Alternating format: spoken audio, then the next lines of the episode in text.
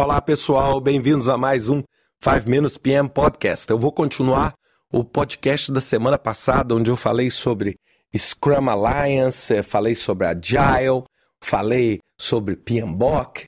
E aqui, óbvio, né? Hoje eu vou. Na semana passada eu preocupei mais com os conceitos e dar pelo menos um mínimo entendimento para aqueles que não conhecem o, o, o conceito de Scrum, etc. Mas hoje eu quero dar um pouco da minha opinião pessoal. Óbvio, essa é esse, né, esse podcast é um podcast, na minha opinião, não tem nenhuma relação com nenhum tipo de associação, business, convicção política, etc. Eu só vou falar agora a minha opinião como um prático na área de projetos, com uma pessoa que tem profundo interesse e considero que tem uma razoável experiência para pelo menos poder dar a minha opinião. Claro, cada um dos ouvintes aí vai ouvir da forma que achar mais adequada e ter, dar a sua interpretação. Bem, o que, que eu achei né, do conceito, desse conceito de Agile? Um conceito legal, rápido, esse conceito de velocidade, esse conceito de entrega, um conceito rico, dinâmico, assim, e é óbvio, isso combina até com o meu estilo, eu sou uma pessoa mais... Então achei legal. Agora, algumas coisas me chamam a atenção. Né? Por exemplo, uma coisa que me chama a atenção, isso aí é só os meus pensamentos aqui. Primeira coisa é o conceito de mudança. Ok, a mudança é um fato natural. Excelente.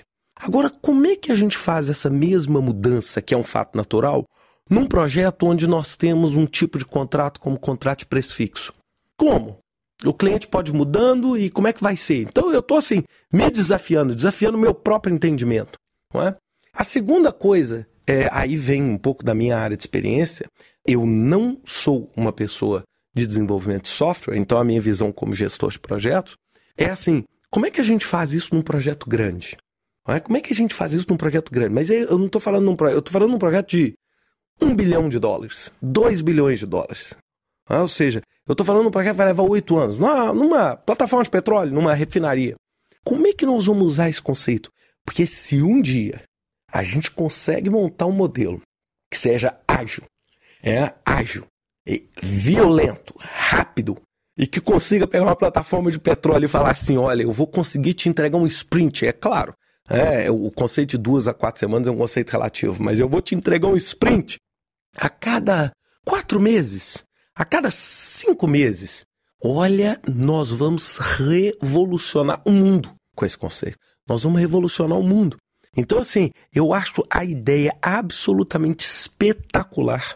Eu acho que ela pode ser refinada. Eu acho que talvez a experiência pode sair para outras áreas. Eu acho que dentro da área de software ela tem, até onde eu saiba, até onde eu conheço, uma penetração bastante razoável, bastante legal, bastante interessante. No entanto, quando eu saio do conceito de software e começo a tentar usar, e é óbvio que eu pensei nisso o tempo inteiro, né, em todas as minhas conversas com esse conceito de agile, quando eu saio e tento passar a interpretar isso dentro de um cenário de obras de capital, obras de investimento, projetos de investimento, projetos que envolvem tempo, etc. Como? Como é, como é que você faz esse change management?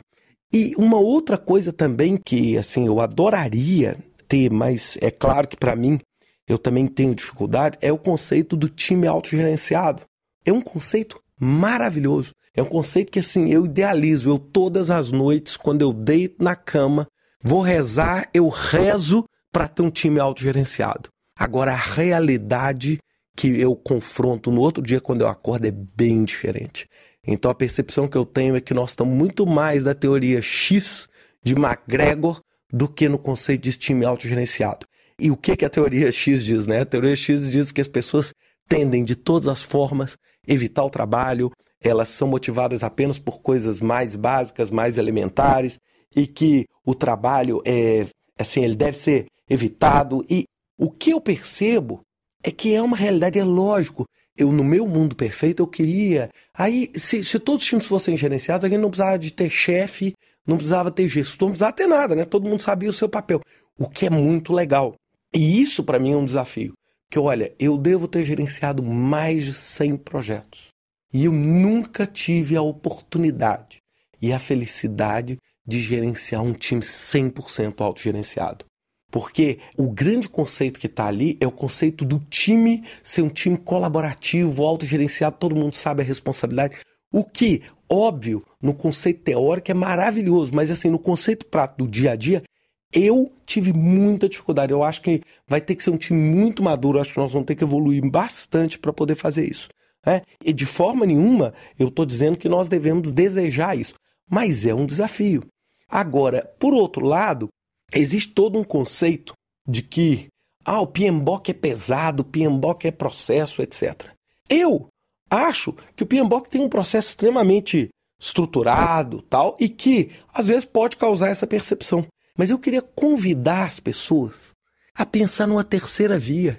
Que ninguém, sabe, que ninguém atende. Todo mundo acha assim, você é. Eu brinquei com muita gente, o pessoal ficava me perguntando, é óbvio, porque eu, não só pelo meu minha certificação, mas sempre, a maior parte das coisas que eu falo tem relação com os standards, o PMBOK, portfólio, etc. Muita gente chega e fala assim para mim, Ricardo, você é ágil ou você é lento? Eu falo assim, peraí, eu não estou entendendo.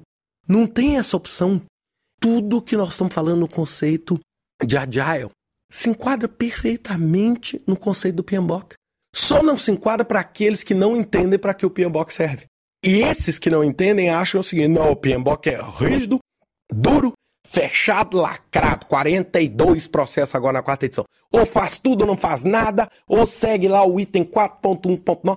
Isso não existe, pessoal. Aquilo ali é um conjunto de melhores práticas que você usa da forma como você quiser. Por exemplo, se você acha que o processo de controle dentro do PMOC é algo que não vai agregar para você, use o processo de controle que você quiser. Não só o processo de controle dentro de Agile, como também o processo de controle dentro do que você quiser, dentro de Prince2 ou crie o seu.